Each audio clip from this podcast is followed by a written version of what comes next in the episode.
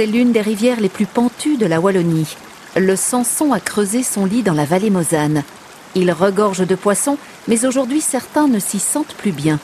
Les animaux aquatiques sont en effet très sensibles aux variations de température, comme l'explique Patrick Questemont, professeur à l'université de Namur.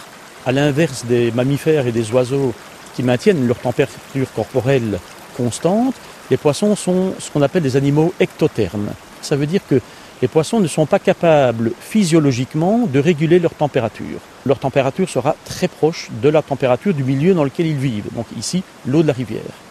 Et qui dit augmentation de température dit aussi augmentation du métabolisme chez les poissons. Dans ces eaux fraîches nagent des chabots, des écrevisses et de jeux de saumon. C'est ici qu'ils commencent leur vie et qu'ils vont se positionner avant la grande descente vers la Meuse et puis la mer. Une transhumance bien rodée, mais aujourd'hui avec une eau plus chaude en bas des cours d'eau, le saumon atlantique perd ses repères. Ce qui va se passer, c'est qu'en grandissant, le saumon ne va plus pouvoir rester dans cette petite rivière. Il va devoir descendre en aval. Et là, dans la Meuse, il va se retrouver avec des températures qui sont beaucoup plus élevées que son optimum.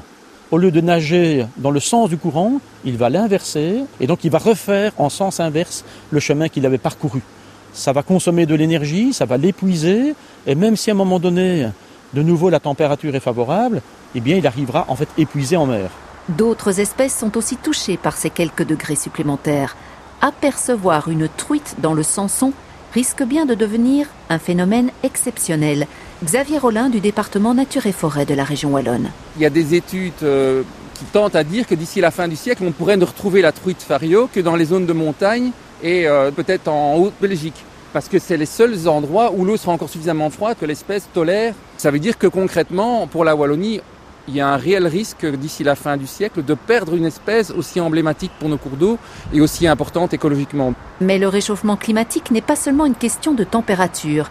Il se marque aussi par des phénomènes météo exceptionnels, de plus en plus fréquents et qui jouent sur le débit de l'eau. Tout le monde a l'impression qu'il a beaucoup plu cet hiver, mais en fait, euh, c'est beaucoup des coups d'eau ponctuels qui ne recherchent pas partout convenablement les, aquifères.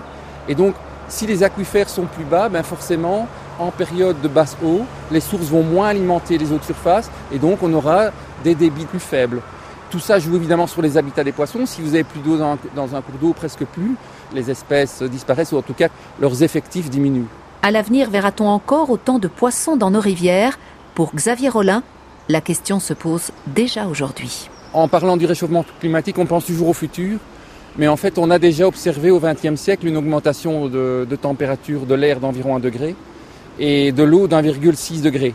Qui ont l'air comme ça 1 degré, ça pourrait paraître effectivement faible, mais en fait, sur des animaux qui ne régulent pas leur température interne et qui subissent quelque part cette température du milieu, eh bien, ce sont des changements qui sont importants.